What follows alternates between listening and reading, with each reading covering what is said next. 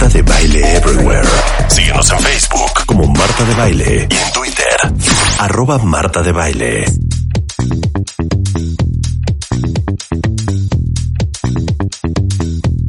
11, 6 de la mañana en W Radio Cuentavientes. A ver, ¿quién de ustedes tiene un tatuaje que le urge quitarse?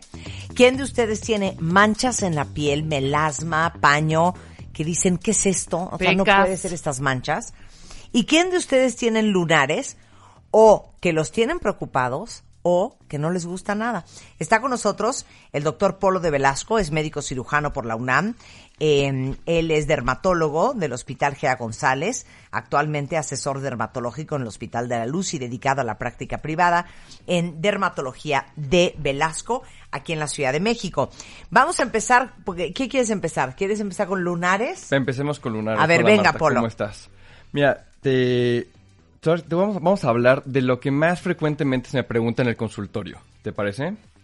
Mira, sobre todo, ¿qué son un Te voy a explicar qué es un lunar. Un lunar es, eh, es un nevo melanocítico, ese es el nombre correcto, ese es el término médico, que es un tumor, una bola de células que se llaman melanocitos.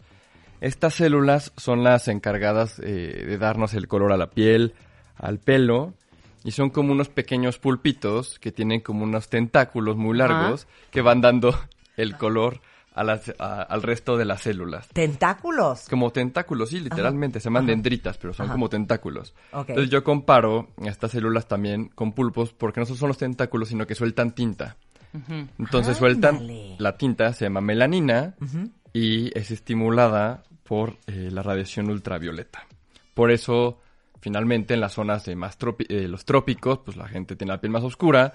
En las zonas más eh, a los extremos del planeta, pues son de piel más blanca porque necesitan menos melanina para protegerse menos de su piel. Esa es la Ahora, función. entonces la próxima vez que se estén asoleando, nada más piensen que sus dentritas están tirando melanina, melanina, Melanina, están melanina. tirando toda esa tinta para que ustedes se bronceen. Exactamente. ¿No? Que finalmente es una protección a un daño, porque la radiación ultravioleta, como ya hemos comentado, daña el material genético de nuestras células, provocando cáncer de piel. Ahora, otra pregunta que me hacen muy frecuentemente, que si son malos si están en las palmas o en las plantas. Sí, típico. claro. A Típico, ver, sí que te da un susto si te salió en la planta del pie. Exacto. No. O sea, los lunares pueden estar en diferentes zonas. Se vale tener un lunar en estas en esta topografía. El problema es que nuestra ¿En población esta qué? No seas Topografía. payaso, Polo, de veras. En esta topografía. En esta topografía. En estas Ya, zonas, Palo. hombre, en estas En áreas. esas partes. La costumbre, la costumbre. A ver, es normal, no es pasa normal, nada. Es normal. Ahora, lo que sí pasa es que el cáncer de piel del feo, que se llama melanoma, en nuestra población aparece más frecuentemente ahí, En las El- plantas del pie. en las plantas del pie, en las palmas de la mano y en las uñas. Ah. Ese es el problema, que hay que saber diferenciar cuál es un lunar, que puede tener un lunar como en cualquier otro lado, o es cáncer de piel. De ahí la importancia de que si tienen uno de estos lunares, pues que el dermatólogo los revise y les dé la tranquilidad de que no se trata de ningún problema. Pero no significa que sea cáncer por estar en esta región. Claro. ¿no? Ahora, ¿cómo sabes que el lunar que tienes no es un lunar lindo que tienes junto a la boca, cielito lindo, sino que es algo de alarmar? De alarma, de alarma. En general lo ideal es que revisemos todos los lunares de pies a cabeza una vez al año. Idealmente el dermatólogo va a usar una cosa que se llama dermatoscopio, es una lupa con una luz especial y si lo tiene a la mano también Photofinder, que es un aparato que registra digitalmente. Pero bueno, ¿tú qué tienes que ver en casa? Primero, si es asimétrico, ¿ok? Si por alguno de sus... eh, si alguna mitad pues no corresponde a la otra, es motivo para checarlo. Lo otro que los bordes no estén bien definidos, que no veas claramente dónde termina el lunar, eh, que tenga muchos colores, súper malo. O sea, ya sabes, café claro, café oscuro, negro, ya combinación de más de tres, Ajá. danger, danger. Ajá.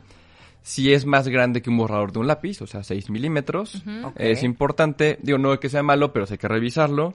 Sobre todo, y de las fotos más importantes son los de eh, la evolución, o sea, que cambie rápido, que en, en cuestión de semanas el lunar ya esté de un tamaño muy diferente o de una forma diferente, que le esté creciendo a un lado, que esté cambiando de color. Y finalmente, no es normal que tengamos lunares nuevos después de los 30 años de edad. Claro. Entonces, con Después estas- de los 30 Después de los 30 ya no es normal tener lunares. Que te salgan nuevos salgan lunares. nuevos, entonces Ahora, hay perdón, que nada más te quiero hacer una pregunta. Sí, claro. ¿Los lunares benignos también crecen?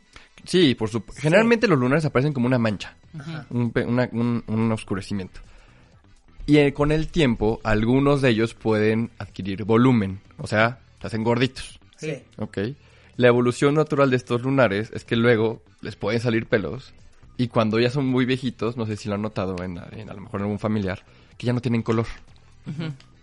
Esa es la historia. Entonces, por eso las verru- la clásica verruga de bruja de la nariz no es una verruga, es un lunar que perdió color y que Con se quedó tiempo. con pelitos. Y entonces se queda, se queda de esa manera. Esa es otra pregunta. ¿Los lunares con pelos pueden ser buenos o pueden ser malos? Generalmente son buenos.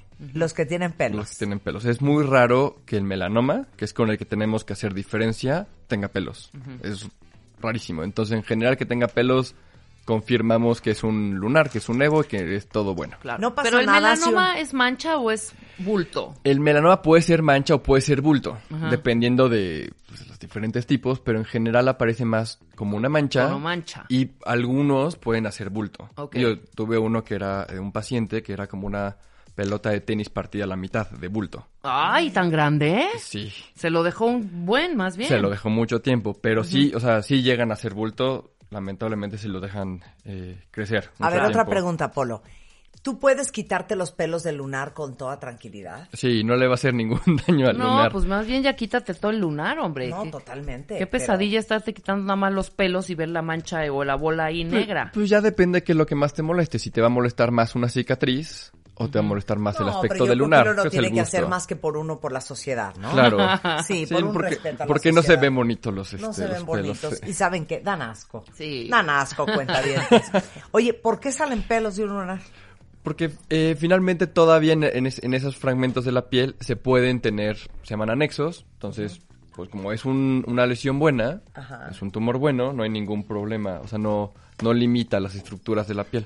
Ok, Sin perfecto. broncas. Sin Muy bien. broncas. Ahora, espérate, falta otro. ¿Los lunares rojos Ok. son lunares? Sí, o sea, se les dice lunares, pero no son propiamente lunares, son eh, bolitas de vasitos, para ponerlo de la manera más sencilla posible. Y esos sí podemos tratarlos no quirúrgicamente, ¿no? Podemos tratarlos con luz intensa pulsada, con láser, con... ¿Pero cómo se llaman? quemarlos. ¿Nevos? Nevos, Nevos. rubí. Nevos Como rubí. nevos rubí. O Yo che- o cherry de mi párpado. Sí. Marta decía, tu verruga. Y era un nebo rubí. O sea, qué bueno que se quitó el nebo rubí porque le dije, es que no te lo has quitado porque tú no te lo ves, te lo vemos nosotros y queremos vomitar, Rebeca. Mi nebo rubí. Era porque se le molestaba a Marta. Ok. ¿Dónde más aparecen lunares aparte de las plantas de los pies y de las manos? Eh, en los ojos, sobre la esclera, sobre lo blanco del ojo, pueden Ah, tener claro. lunares. Ok. Yo conozco a alguien que está así. Este, en los labios, Ah, en los labios. en los labios y en las uñas. En las uñas se ven muy chistosos, se ven como una rayita negra o café que corre a lo largo de la uña. Ah. Entonces ahí también es importante hacer la diferencia con melanoma, porque, por lo mismo que comentamos, pero sí se ve como una rayita, nada más hay que darle vigilancia. Claro. Ahora, ¿cómo se quita un lunar? Porque no puedo creer que agarren un hilo dental o un hilo de su pelo y se arranquen el lunar. Claro. No, no, no, no, no. O sea, la manera correcta, la única manera correcta de quitar un lunar es con cirugía.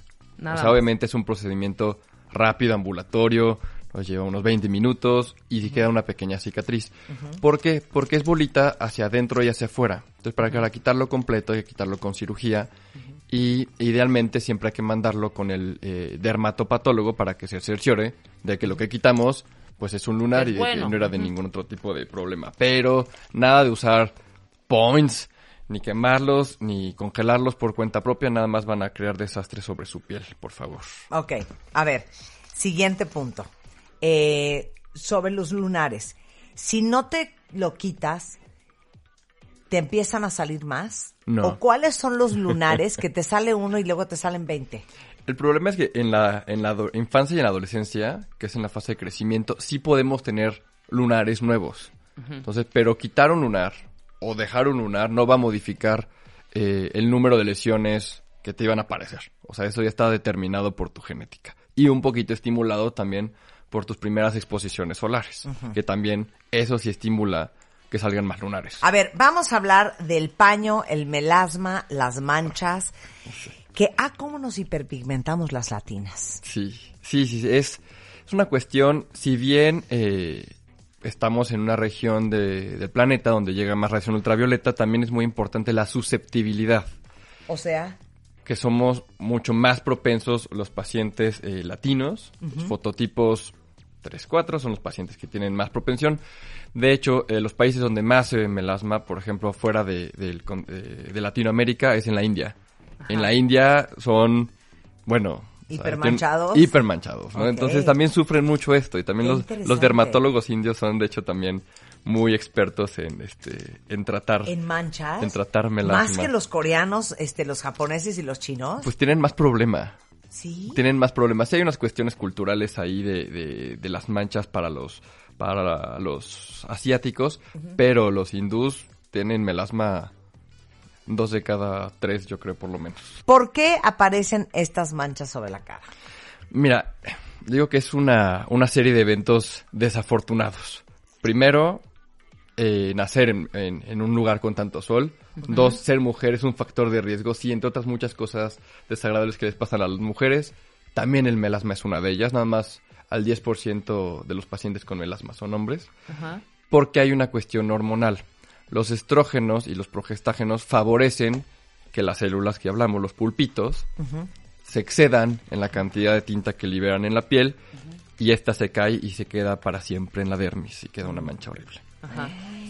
Ahora, ¿por qué te da durante el embarazo a veces? Precisamente por estas alteraciones hormonal, ¿no? hormonales. El embarazo las predispone y este y también, bueno, ahorita los anticonceptivos orales son mucho más eh, seguros en cuanto a la dosis que se usa que las dosis que se usaban antes. Antes también se veían mucho más con, con los anticonceptivos orales. Ok, ahora, ¿cómo evitas las manchas? Porque les digo una cosa, desmancharse es un viacrucis, Totalmente. pero el, el, el infierno es no volverte a manchar. Sí, A ver, eso, ese, es- ese es, la, ese es la, la- el mayor problema. Entonces, yo les digo mucho a mis pacientes, a las más jovencitas, cuando van con su mamá y su mamá tiene melasma, que, se- que pongan atención. Lo más fácil es prevenir la aparición de las manchas. ¿Ok?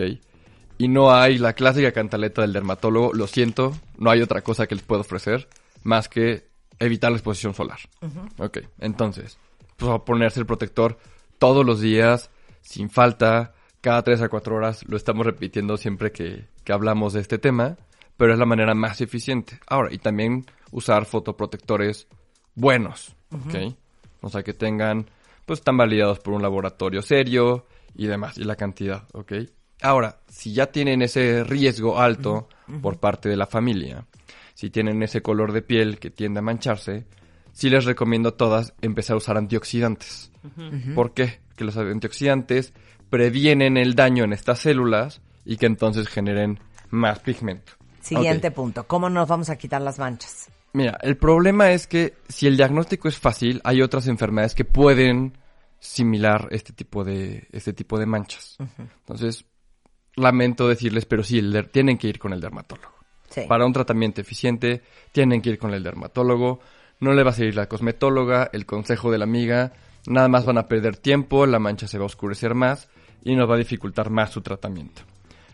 Evidentemente, eh, si alguien eh, está como en esta dificultad de, ok, ¿y qué protector puedo comprar? Las características que ya mencionó Marta, ¿no? Que sean espesos, que sean gruesos, que tengan una gran cobertura. A mí, eh, de marcas, me gusta mucho Photoderm M, de Bioderm, especial M para manchas. Es especial, cubre muchísimo, es súper bueno. El Spot Prevent de Isdin me parece que es también de los que pueden encontrar fácil. Y de los más de alta gama, Taiso, que Taiso que- me fascina. que Marta ya conoce Sí. perfecto, y el Sun Secure de SBR, que es francés. Ahorita les mando todo eso por Twitter, no, no cunde el pánico. Este también nos asegura cubrirnos para los tres tipos de radiaciones. Sensacional. ¿Ok? El pequerío en el pecho. El pequeño en el pecho, Yo, cero pecas. En la espalda Es que un tú poco. no eres pecosa. No, pero tú No. sí, Yo soy pecosa de la nariz, soy pecosa de los hombros, soy pecosa de la Yo espalda. cero. Y tengo un poco de pecas en el pecho. En los hombros y en la espalda tantito, pero no en el pecho nada. sí, lo que se puede hacer en combinación es tanto luz intensa pulsada, hidratación con hialurónico, por ejemplo, para quitar como esta piel arrugadita, que generalmente eh, les da a las pacientes que tienen el busto un poquito más grande, que duermen de lado. Entonces hacemos un tratamiento combinado para eh, restablecer esa, ese aspecto juvenil de la piel. Híjole, sí, porque todo el mundo se echa bloqueador en la cara, Ah, pero pero, los olvida- brazos se te olvida, el pecho se te olvida. Y el escote se les olvida. Y las manos se nos olvidan. ¿Quieren saber cómo se quita un tatuaje? ¿Cómo? No quieren saber cómo A se ver. quita un tatuaje. A ver, vas. Mira, los tatuajes, eh, digo, la verdad es que es una moda. Es una moda, ya lleva muchos años. Yo no tengo personalmente nada en contra. Creo que incluso algunos de mis pacientes tienen tatuajes estéticamente muy padres. Pero sí es cierto que tienen complicaciones. O sea, no están exentos, vaya. ¿Ok? Entonces, mientras más personas se tatúen, pues más eh, casos de complicaciones tenemos en el consultorio. Y es lo que algo que deberían de saber antes de hacerse un tatuaje. ¿Ok? ¿Qué es lo que les puede pasar? Digo, en, en el peor escenario, que más o menos son como entre el 6 y el 10% de todos los pacientes que se tatúan. Primero, y el, y son las alergias. Ajá. Las tintas tienen muchísimas sustancias, muchos metales, que pueden dar alergias. Sí, claro. Entonces el problema es que si ya eres alérgico a algo, pero que está dentro de tu piel, pues es un gran problema. Tenemos que deshacernos de él, ¿no? Cosas que yo considero un poquito más graves o de mayor temor son las infecciones, que puede ser de una infección clásica en la piel tras el procedimiento hasta hepatitis, que obviamente esas son cuando se los hacen en lugares que carecen de toda regulación sanitaria. Entonces, si se lo hacen con un profesional, pues el riesgo evidentemente es mucho menor, si no es que casi nulo. ¿no? Incluso tumores cutáneos mm, o sea, tan, tan graves como hasta melanoma pueden y están reportados que llegan a ¿Ah, aparecer. sí? Sí. Wow. Eh, por, el, as- por el estímulo de la tinta. Eh, pero el problema más frecuente visto es la alergia a las tintas. Ahora, y, ¿Y si le cómo va- sabes que te, o sea, te están haciendo el tatuaje, ¿Se te infecta, hija? ¿Se te pone rojo o No, qué? el problema es que después de que ya sanó la piel, les da comezón, les da comezón, les da comezón, Sí, claro. les da comezón y se empieza a inflamar. Entonces, pues esa es una indicación para retirar el tatuaje. Yo lo que les comento, si van a elegir un diseño, pues váyanse por la tinta negra. ¿Por qué? A ver, es, ajá, ¿por qué la tinta La negra? tinta negra, para empezar, es la más fácil de eliminar.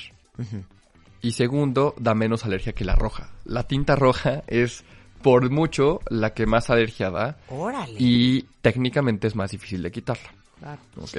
Pero nada más una pregunta. ¿Cómo sabes que te está dando alergia cuando te están haciendo una rosa roja? O un sagrado corazón. Sí, exacto. ¿no? En ese momento no puedes saberlo. Lo vas a, lamentablemente te vas a enterar hasta que no el es en tatuaje el momento ya en que está entra hecho. el pigmento, el color no, a tu no, no. piel. La reacción es un poquito tardía. Generalmente tarda entre dos y cuatro semanas en empezar Puta. a dar problemas. Sí, Entonces empieza que con, hecho. empieza con la rosa chiquita, Claro. ¿no? Antes de hacer Claro. la rosa. Y es grande. más fácil quitar tinta, un tatuaje que tiene tinta negra. Por mucho. Y creo que el que tiene tinta blanca no lo puedes quitar jamás. Es, creo que No, es que tremendamente el de tinta difícil. blanca es más bien como hinchadez del... El sí, bueno, el, el- el problema es que los- la tecnología láser actúa sobre longitudes de onda, o sea, que es el color. Entonces, tiene que haber un láser específico o similar a la longitud de onda del color.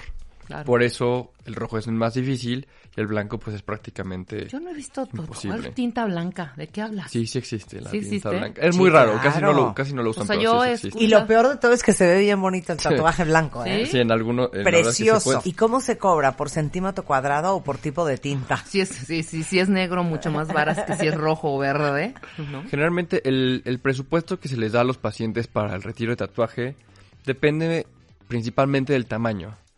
Pues muy similar a lo que seguramente les cobraron igual que el tatuaje. Es un tatuaje pequeño, hasta donde creo que tengo entendido son tatuajes un poco más baratos, tatuajes muy grandes, pues lleva, son más caros. Igual también para la eliminación del tatuaje. Es un estimado por centímetro cuadrado, exactamente, más o menos.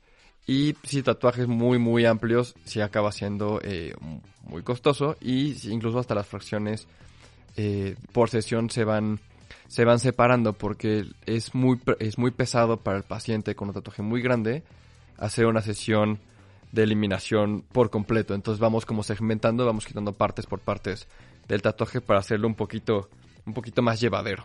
Ahora, ya se hicieron el tatuaje.